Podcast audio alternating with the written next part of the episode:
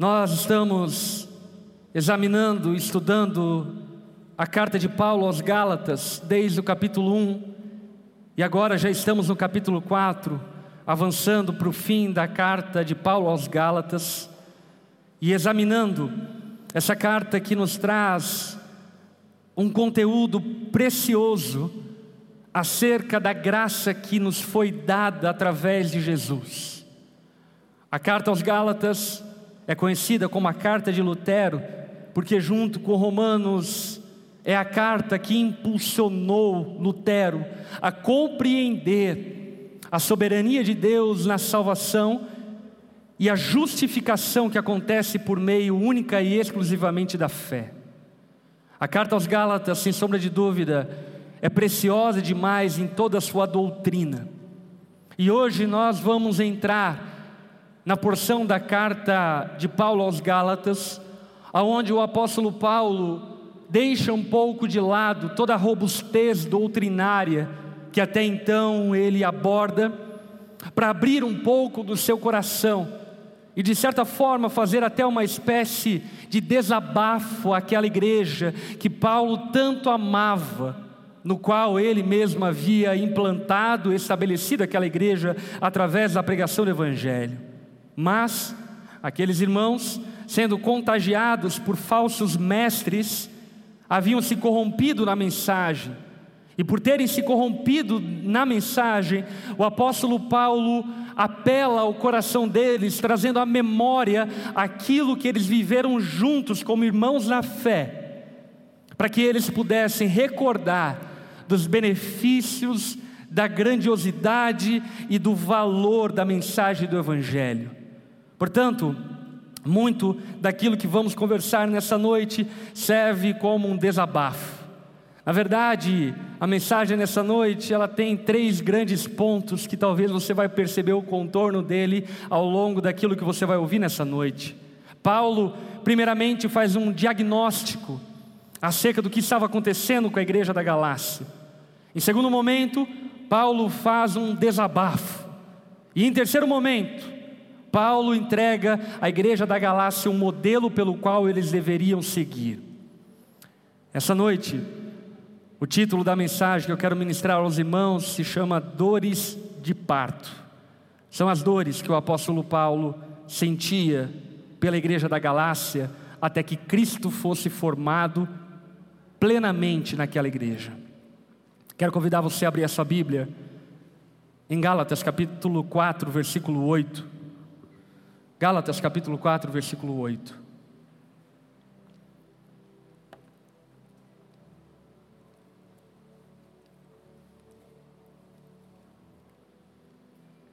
Paulo, o apóstolo, diz: Antes de conhecerem a Deus, vocês eram escravos de supostos deuses, que na verdade nem existem.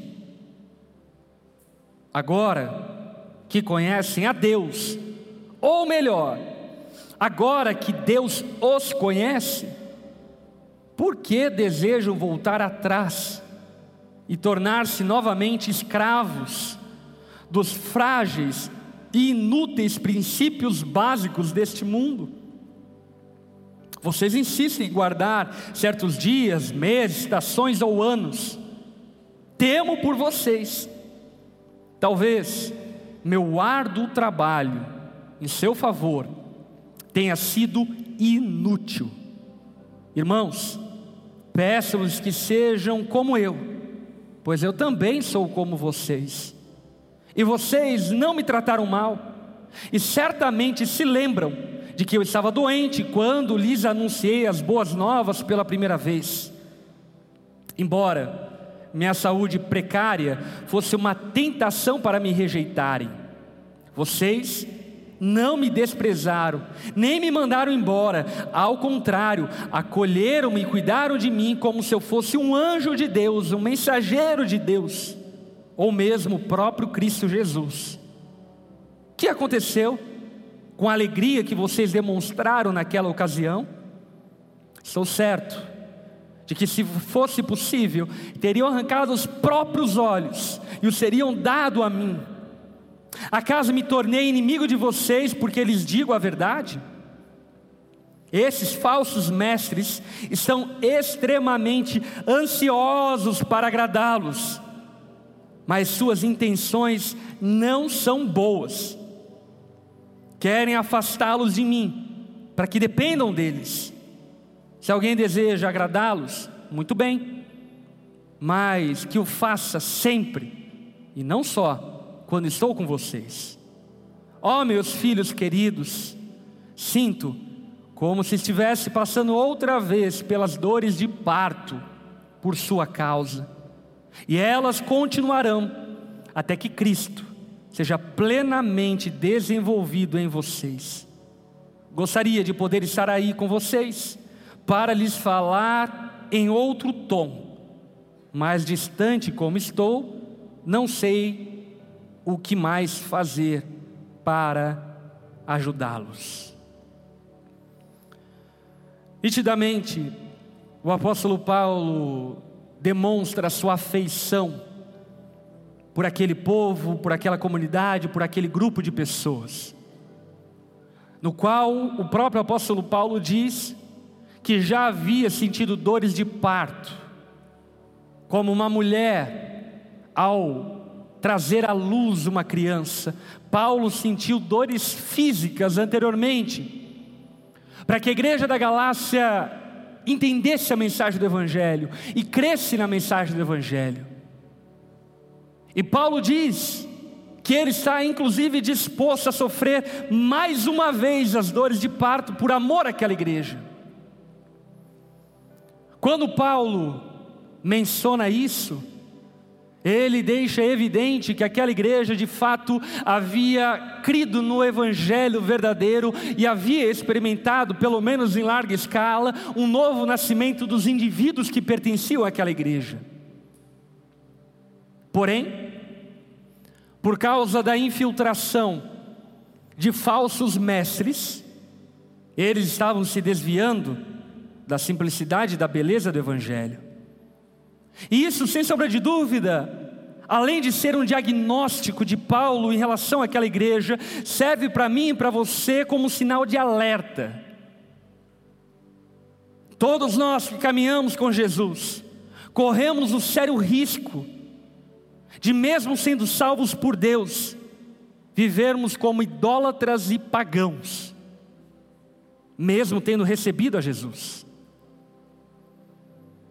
Aquela igreja é lembrada de como era a vida deles anterior a Cristo. E aquele povo, o povo da Galácia, estava mergulhado na religião, na cultura grega, adorando a falsos deuses, no qual o apóstolo Paulo faz questão de dizer, eles não são falsos, na verdade, eles não são deuses. Em outra ocasião, ele ainda diz, eles não são apenas falsos deuses, mas são demônios. E vocês adoravam esses demônios. Vocês serviam a esses espíritos malignos outrora, vivendo de maneira vã, sem esperança, sujeitando-se a esses falsos deuses, vivendo auto-enganados, oferecendo a eles oferendas, rituais, regras, simpatias, idolatrias, dedicadas a todos esses falsos deuses. Esses eram quem vocês eram. Não diferentemente, do paganismo da Galácia, o paganismo e a impiedade dos brasileiros é muito semelhante. Eu não tenho dúvida de que existem no nosso meio diversas e diversas pessoas que antes de Cristo se envolviam com toda e qualquer espécie de ocultismo para tentar alcançar alívio para sua alma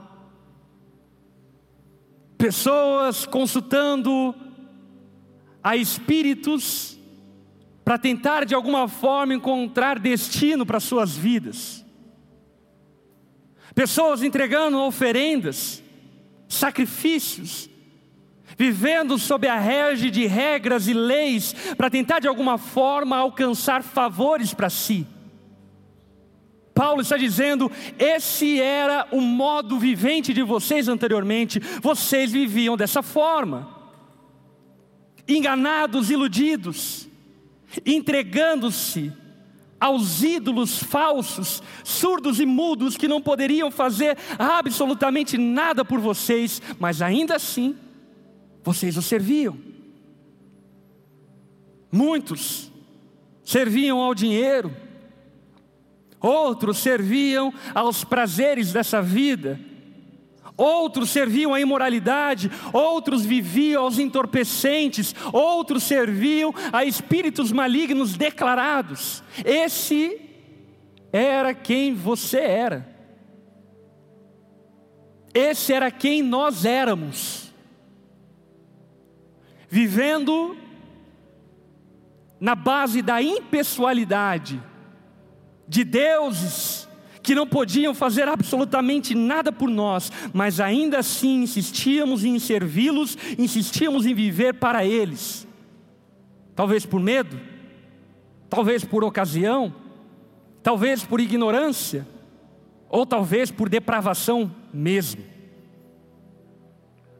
Porém, no verso 9, o apóstolo Paulo declara algo que choca a todos nós. Quando ele diz: agora que conhecem a Deus, ou melhor, agora que Deus os conhece. Paulo traz a memória daqueles crentes da Galácia, o momento aonde Deus se fez conhecido para eles. E talvez seja oportuno você trazer à memória o momento que Deus fez-se conhecido a você. Talvez Seja oportuno nessa noite você lembrar-se de como seus olhos foram abertos, de como seus ouvidos simplesmente abriram e de repente parece que um choque na sua mente aconteceu e você passou a compreender o que não compreendia. E junto com isso, o reino de Deus, a presença de Deus, passou a habitar em você, trazendo alegria, paz, justiça esperança, fé. Não porque nós buscávamos Deus, mas porque por Ele nós fomos buscados. Não porque nós amávamos a Deus, mas porque por Ele nós fomos amados primeiramente. E Ele, tendo nos amado, mesmo mergulhados em todo tipo de loucura, fomos libertos, fomos levados à sobriedade, e podemos ter a libertação desses princípios básicos do modo de vida do mundo. Talvez, anteriormente você pensava que o sol governava a vida, ou que o vento governava a vida. Talvez você pensava que para ter sorte em um ano você precisava pular sete ondinhas, ou entregar algumas oferendas a Iemanjá. Ou você pensava que deveria fazer certas simpatias e viver de tal forma para atrair bom olhado e boa sorte. Com todo respeito ao tempo da ignorância, em Cristo fomos libertos dessa tolice. Em Cristo fomos libertos dessa escravidão. Não porque nós estávamos buscando a Deus, mas que por ele nós fomos encontrados e libertos desse regime escravocrata no qual os nossos pensamentos religiosos nos aprisionavam. Paulo deixa evidente que não fomos nós que amamos a Deus, foi Ele que nos amou. Não fomos nós que conhecemos a Deus, mas foi Ele que nos conheceu. E portanto, a vida com Cristo não se baseia no conhecimento de Deus, mas se baseia no conhecimento de Deus em nós, nos tornando íntimos e pessoais, nesse relacionamento estabelecido através de Cristo. Paulo, depois de trazer a lembrança quem eles eram, tra trazer a lembrança o que Cristo fez, Paulo então aponta o dedo a eles e diz: O que vocês estão fazendo? Vocês viviam dessa forma, Cristo os alcançou, e agora vocês estão tornando a viver da mesma forma. Existe o Jesus do islamismo, existe o Jesus do bandismo, existe o Jesus do espiritismo, mas esse Jesus não é o Jesus único e verdadeiro, o Deus criador dos céus e da terra. E o que Paulo está dizendo é: vocês estão confundindo Jesus, vocês estão manipulando a obra de Jesus, Talvez pela força do hábito religioso anterior que vocês viviam, vocês estão tornando a vida cristã exatamente a mesma religião vazia e idólatra que vocês viviam anteriormente. Vocês estão achando que Deus nos abençoa por meio de rituais. Vocês estão pensando que Deus os abençoa conforme a sorte dos tempos, dos dias ou das estações. Vocês estão tornando Cristo um ídolo. E quando eu falo sobre isso, eu gosto de lembrar das palavras de Paulo em Atenas, quando em Atos 17, versículo 24, ele fala a respeito da forma como devemos adorar ao Senhor, dizendo: Ele é o Deus que fez o mundo e tudo o que nele há, uma vez que é o Senhor dos céus e da terra, não habita em templos feitos por mãos de homens e não é servido por mãos humanas, pois não necessita de coisa alguma, Ele mesmo dá vida e fôlego a tudo e supre cada necessidade. Nessa declaração do apóstolo Paulo, de Atos 17, 24, ele desmonta a religião. Em um só golpe, Paulo está dizendo: olha, Deus não está aprisionado a templos. Algum problema? Reunir-se em comunidade, em igreja, nenhum problema, pelo contrário, é desejo de Deus e mandamento dele. Porém, você e eu não podemos pensar que existe algum poder sobrenatural nesses metros quadrados que estamos reunidos essa noite. Deus é grande demais para caber na onda dura. Deus é grande demais para caber nesse prédio. Quando nós compreendemos o mistério do Evangelho, abandonamos essa mentalidade templista, que associa a bênção, o favor de Deus, da mesma maneira em que aqueles que não têm a Deus associam a bênção aos ídolos, que associam a bênção às romarias, que associam as bênçãos aos sacrifícios, Certamente devemos nos reunir como igreja, porém, Deus é muito maior do que qualquer prédio. Deus não é servido pelas mãos de homens como necessitasse de algo. Certamente devemos servir a Deus, mas Deus não precisa do nosso serviço.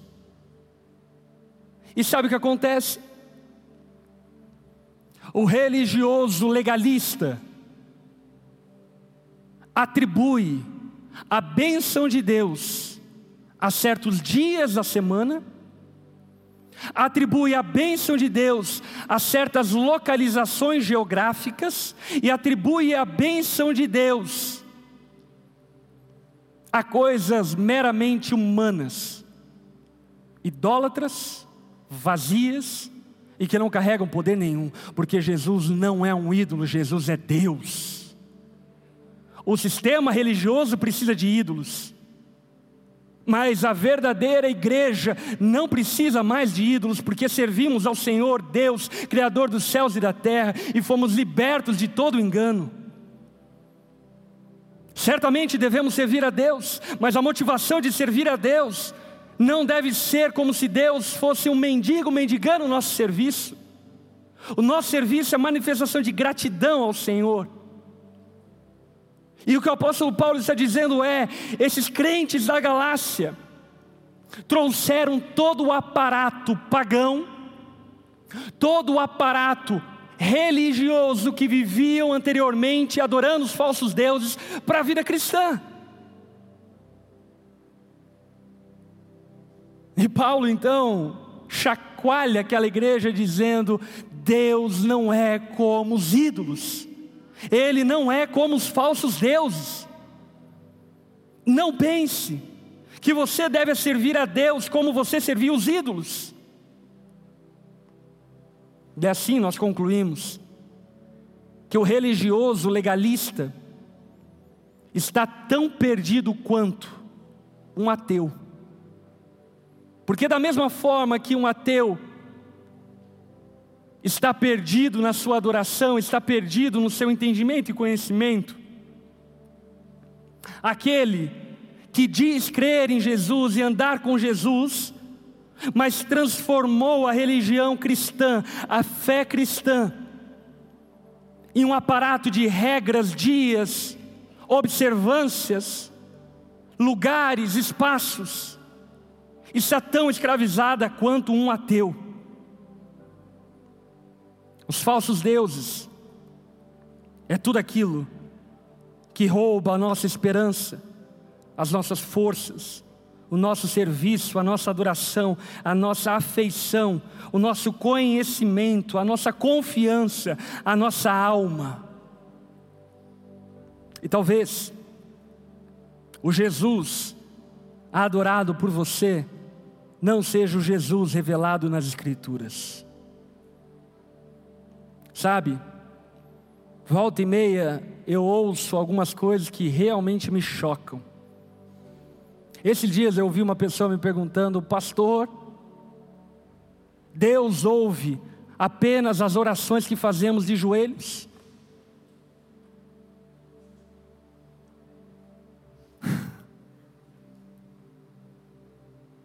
Honestamente falando, ainda que eu fique irado com isso, eu tenho um senso de compaixão interior, que escravidão.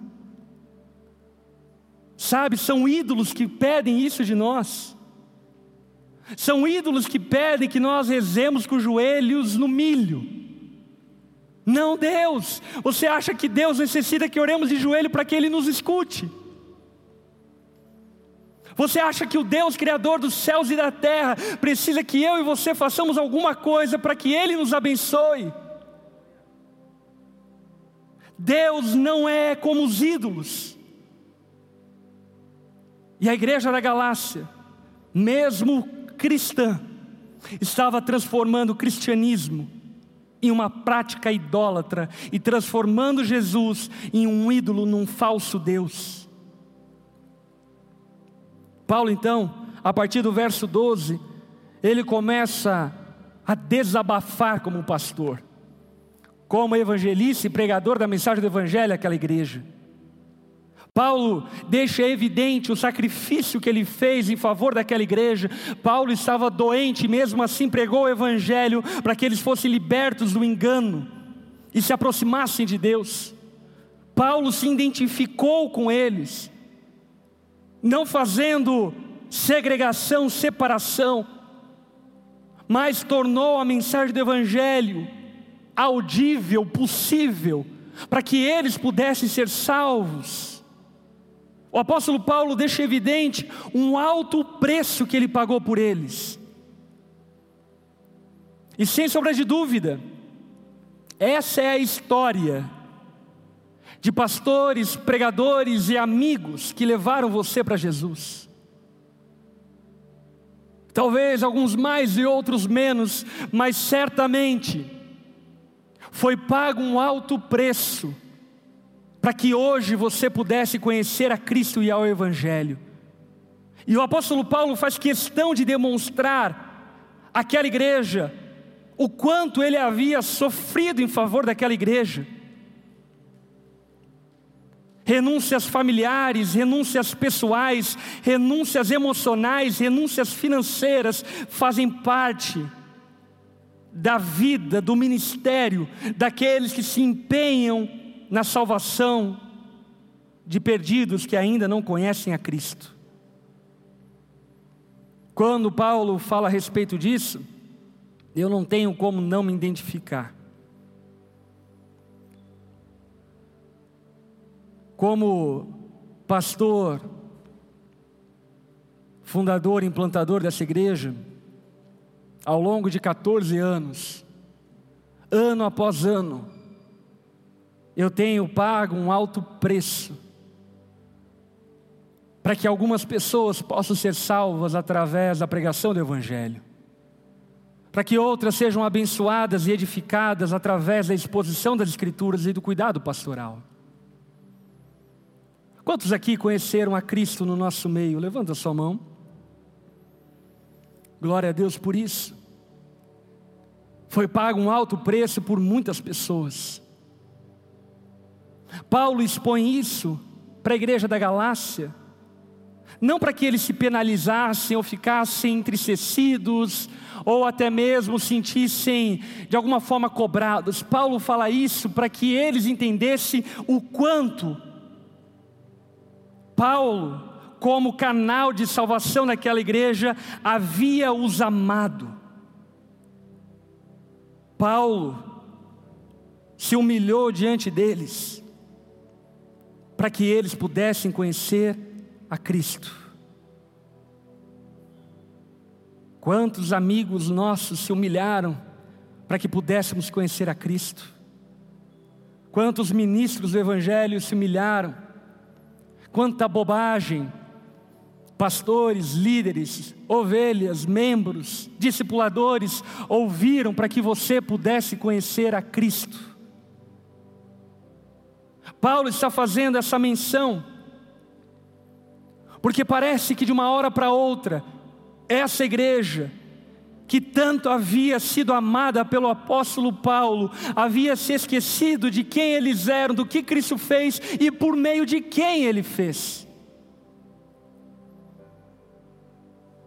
Paulo destaca as duas grandes marcas daquele que, tendo conhecido a Jesus, se entrega para uma religião legalista e idólatra. Quais são as duas marcas destacadas pelo apóstolo Paulo? Primeiro, no verso 15, quando ele diz: O que aconteceu com a alegria de vocês?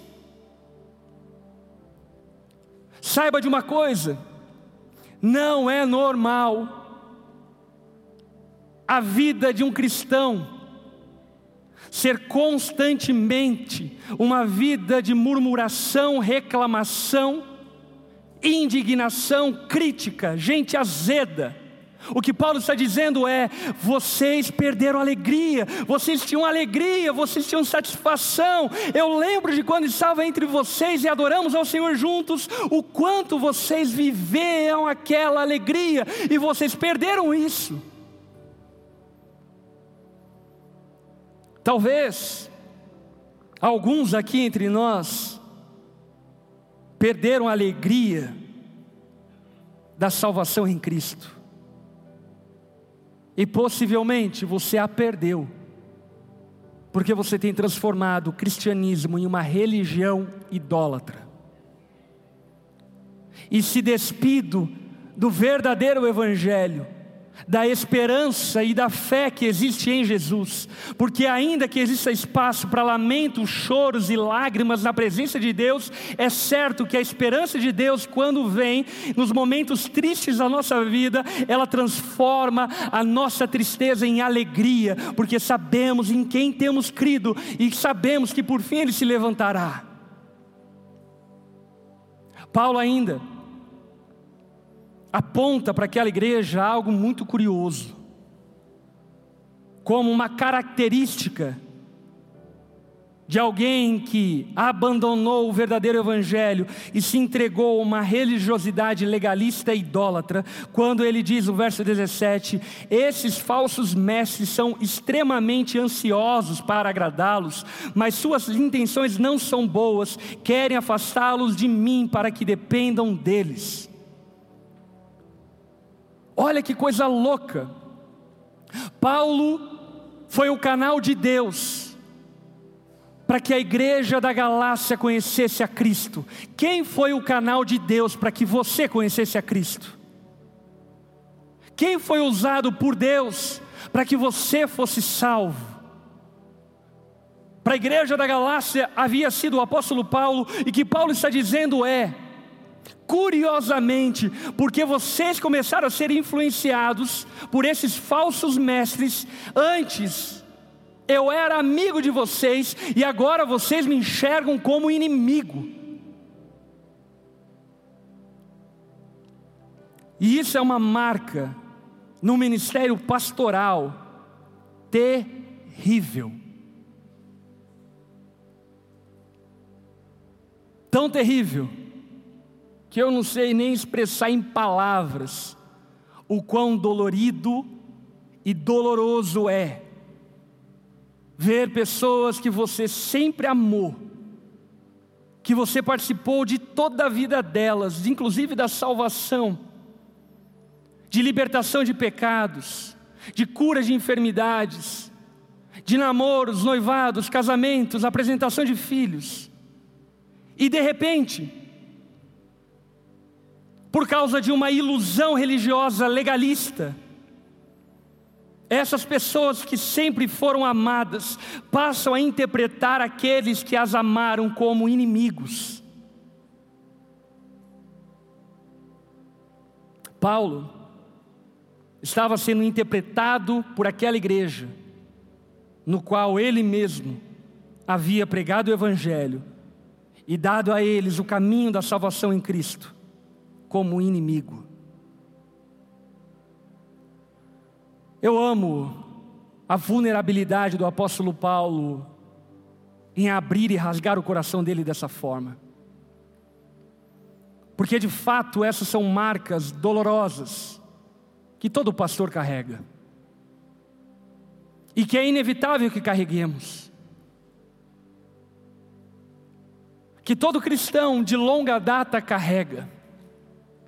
E que é inevitável que carreguemos. Mas o que Paulo deixa para aquela igreja como modelo e como lição, não é um simples desabafo, não é um simples lamento, não é um simples lançar as dores para fora. Paulo, depois de ter demonstrado para aquela igreja o quanto eles haviam sido amados, o quanto Deus os havia amado, o quanto Paulo havia os amado, e mesmo assim, eles terem se esquivado da mensagem do Evangelho, se corrompido no seu cristianismo. Paulo, depois de declarar tudo isso, ele demonstra de maneira evidente: eu faria mais uma vez. eu faria de novo, e de novo, e de novo, e de novo, e de novo quantas vezes fosse necessária, para que vocês conhecessem a Cristo. Isso certamente serve para alguns cristãos de longa data, de encorajamento. Esse é o nosso modelo. Alguém que já sofreu dores de parto e que está disposto a sofrer novamente pelos mesmos filhos. Eu acompanhei o parto dos meus dois filhos. O primeiro foi um parto natural de Joshua, e o segundo foi uma cesariana, porque o parto natural não aconteceu. E pela graça de Deus não aconteceu. Algum dia eu conto o milagre. O parto natural, meus irmãos, eu já tive a experiência e a ocasião de participar de orações por pessoas possessas e endemoniadas.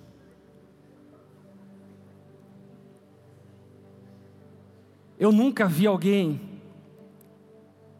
tão escandalosamente se portando e manifestando a sua dor como no parto do meu filho Joshua.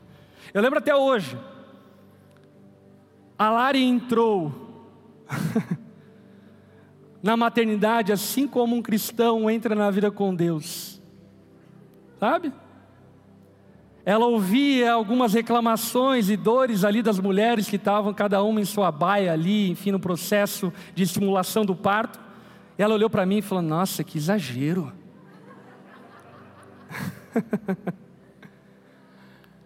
e aí eu lembro então que nós fomos lá até a baia dela, a enfermeira preparou ela, enfim. E de repente, meus irmãos, os decibéis estouraram. Ela rastejava pelo chão feito uma cobra, mordendo a enfermeira, vergonha. Eu lembro até hoje que ela pegou o soro dela, o carrinho do soro, levantou e disse: Felipe, pega minhas malas que a gente vai embora. e foram assim durante algumas horas. De fato e verdade, ao terminar o processo de parto, eu não sei aqui quais maridos acompanharam o parto dos seus filhos, mas ao terminar, sem sombra de dúvida, eu passei a admirar ainda mais a minha esposa, como guerreira, e percebi que ela é cascuda demais, mas ela sofreu muito. E sabe de uma coisa? Existe um chamado de Cristo para todos aqueles que foram por Ele alcançados. E o chamado de Cristo para mim e para você é: vão e façam discípulos de todas as nações. Prega o Evangelho a toda criatura. E talvez você entre no ambiente de igreja e diga: Ah, legal, que coisa maravilhosa. Mas as dores de parto chegam E o que surpreende o coração do apóstolo Paulo, que serve para mim e para você como um modelo, é que, mesmo tendo padecido muito com dores por causa daquela igreja, ele está disposto a passar por isso tudo novamente. Quantos aqui caminham com Jesus há mais de 10 anos? Levanta sua mão. Meu irmão, talvez nessa noite Deus esteja restaurando a sua coragem para passar por isso tudo novamente. Talvez com o passar do tempo, pelas dores da vida em igreja, pelas dores de pessoas que os machucaram, pessoas que vocês amaram, vocês abandonaram o fronte de batalha da pregação do Evangelho e se acomodaram na igreja. Deus está dizendo para vocês: é tempo de vocês estarem dispostos a passar por isso tudo novamente, se for necessário porque esse é o chamado de Deus para mim e para você. Essa é a missão, esse é o propósito. Ainda que possamos ter ministérios específicos na igreja, certamente o chamado universal e comum a todos nós é pregue o Evangelho, discipule as pessoas, cuide delas, e elas vão te machucar. Mas tenha bom ânimo. Tenha bom ânimo. E insista em cumprir e honrar esse ministério que foi confiado a você.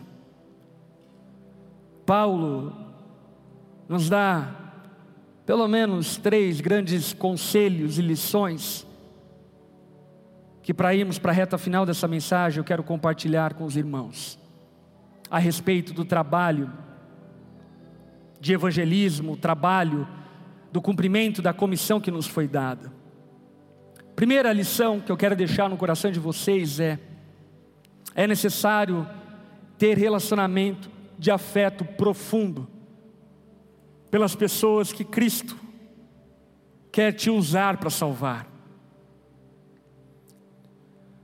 não relacionamentos superficiais, afeição, carinho, tornar parte da sua casa amigos e amigas, talvez como a igreja da Galácia, pagãos esquisitos, estranhos, com práticas espúrias. Você marca um jantar e chega no jantar e de repente está tocando um funk da Anitta. E aí você olha para aquilo e fala: Nossa, isso é insuportável. Mas você se cobre de afeição, como o apóstolo Paulo fez, porque você entende que Deus está te colocando na vida dessa pessoa para ser caminho de salvação na vida dela. Cresça em afeição por aqueles que Deus tem colocado a você para te usar para pregar o Evangelho a estes. Sinta dores de partos por seus amigos. Sabe, o cristianismo moderno às vezes me assusta. Tempos atrás, poucas décadas atrás, europeus rasgavam o oceano para desbravar o continente africano, pregando evangelho em línguas, etnias e tribos no qual eles mesmos não conseguiam se comunicar. Americanos viam ao Brasil pregar o evangelho no meio de um povo pagão, idólatra, mas ainda assim nos amando. E hoje os crentes não conseguem dar carona para o amigo do trabalho para vir à igreja. É necessário sentir dor pelas pessoas que nós amamos, ser usados por Deus para resgatar aqueles que não conhecem a Jesus, exige de você, exige de mim, exige de nós uma dose de sacrifício que temos que estar dispostos a pagar. Dores que precisamos sentir. Me assusta a nossa geração de pais, o quão acomodados se tornaram. Eu cresci dentro de um ambiente aonde filhos que estavam perdidos, as mães e pais se internavam em oração, clamando ao Senhor misericórdia. E talvez o seu filho, sua filha, não tem andado com Jesus e você tão pouco tem dobrado seu joelho para orar por ele, ou pelo menos orado em pé.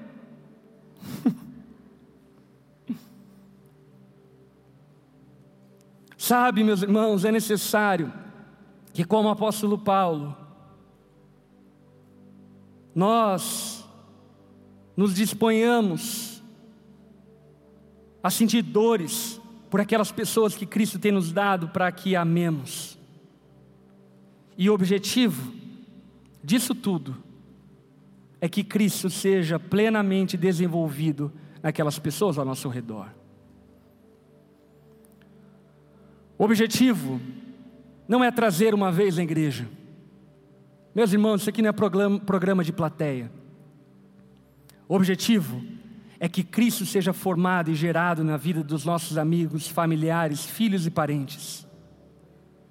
O objetivo é que essas pessoas cheguem à maturidade da fé e não sejam mais arrastadas de um lado para o outro por todo o vento de doutrina. O que isso serve de lição para nós? Sabe, talvez você traga amigos para a igreja, e isso é incrível. Se você é um convidado por alguém aqui nessa noite, deixa eu dizer algo a você: essa pessoa te ama mais do que você imagina.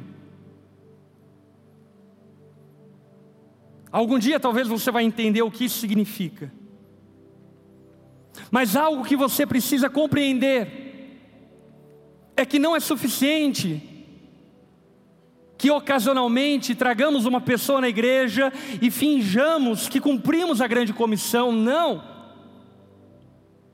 É necessário que discipulemos os novos convertidos, é necessário que formemos e forjemos aqueles que estão se chegando a Cristo. E aqui então cabe muito bem uma exortação bíblica. Quando a palavra nos fala, a essa altura vós deveis ser mestres, mas ainda precisam ser ensinados em coisas elementares. Paulo está nos dando um modelo para que eu e você cumpramos a comissão que nos foi dada. Portanto, ao fim disso tudo, nós precisamos salientar algumas coisas e aplicar algumas coisas.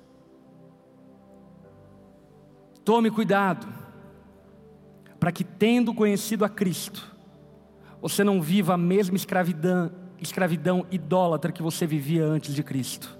Amém? Tome cuidado. Tome cuidado em não transformar o ambiente da igreja a sua fé, o seu relacionamento com Deus em um ambiente idólatra, em um relacionamento idólatra, esvaziando Cristo da sua glória e tornando ele como qualquer outro ídolo feito de madeira, palha e feno. Segundo,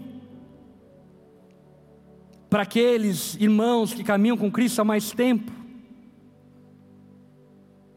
Deus conhece as suas dores, Deus conhece os machucados ao longo da vida com Cristo e do ministério, que por amor aos irmãos nós carregamos. Mas não tem problema. Faça isso de novo e novamente, porque é exatamente o que Cristo faria em nosso favor. E por fim, a todos nós que temos conhecido a Cristo, não fomos chamados e convidados para sermos meros espectadores da obra de Deus. Existe uma comissão nos dada e nos foi que nos foi confiada, e a comissão que nos foi dada é pregue o evangelho a toda criatura. Portanto, 2021 começou, meu irmão, é ano de você levar a salvação para as pessoas que estão tá ao seu redor. É ano de você interceder para os seus amigos. É ano de você abrir a sua casa e permitir que um grupo pequeno reúna na sua casa. É ano de você discipular e cuidar cuidar daqueles que estão chegando na igreja, é ano de você assumir o propósito chamado que Cristo te confiou. Amém. Baixe sua cabeça, feche seus olhos.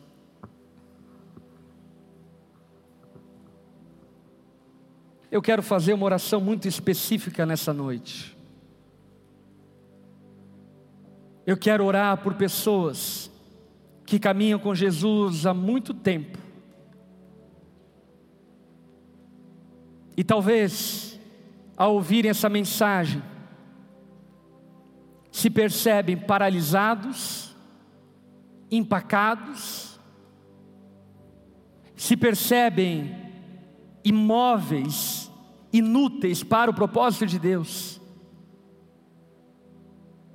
por N motivos. Talvez por causa de feridas e machucados, que de alguma forma ao longo da jornada com Deus, você acabou recebendo. Se você se identifica com isso, e nessa noite você, diante de Deus, quer clamar a Ele, pedindo: Deus, renova meu coração renova minha alegria, renova minha paixão, renova o meu temor, renova a alegria da salvação. Se esse for o seu caso, eu quero convidar você a ficar em pé no seu lugar, eu quero orar pela sua vida.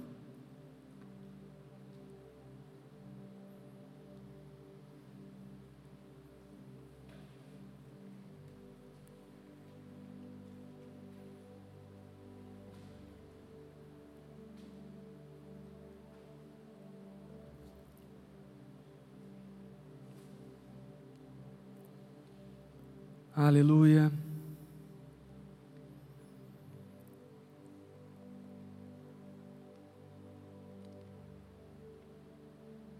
Eu Quero convidar os irmãos que estão no mesmo bloco de cadeiras, se tiverem no mesmo bloco, abraçarem, colocarem a mão sobre eles e elas.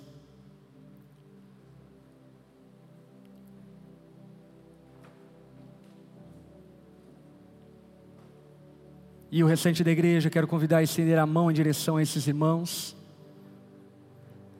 Se você que está nos acompanhando via YouTube, via Instagram, também de igual forma se identifica com esse dilema vivido pelo apóstolo Paulo e quer clamar ao Senhor por um renovo, por um renovo de coragem e ousadia para servir ao Senhor, eu quero convidar você a se manifestar no chat dizendo: Eu quero ser renovado pelo Senhor nessa noite.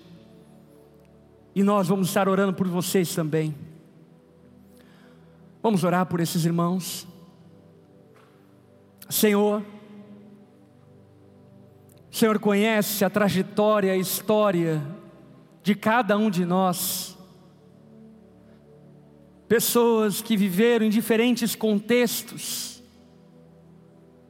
e que em diferentes contextos machucaram e foram machucados, feriram e foram feridos. Mas nós bem sabemos, Senhor, que em Ti nós temos renovo, em Ti está a nossa esperança. Não esperamos nada de homem algum, a nossa expectativa está completamente no Senhor. Clamamos a Ti nessa noite, Espírito Santo de Deus, renova o coração, a alegria, a paixão, o temor. Que esses irmãos de alguma forma perderam ao longo da jornada e caminhada, que essas feridas e machucados sejam cicatrizados, curados pelo Senhor que se há motivo para perdão, que o Senhor os encoraje a tomar cabo dessas circunstâncias e restabelecer a comunhão com relacionamentos quebrados. Encha-os com teu espírito e renova, renova, Pai, a alegria da salvação no coração de cada um deles. Nós oramos dessa forma, em nome de Jesus. Amém e amém. Aleluia. Quero convidar a igreja toda, vamos nos colocar em pé, nós já vamos encerrar esse culto juntos.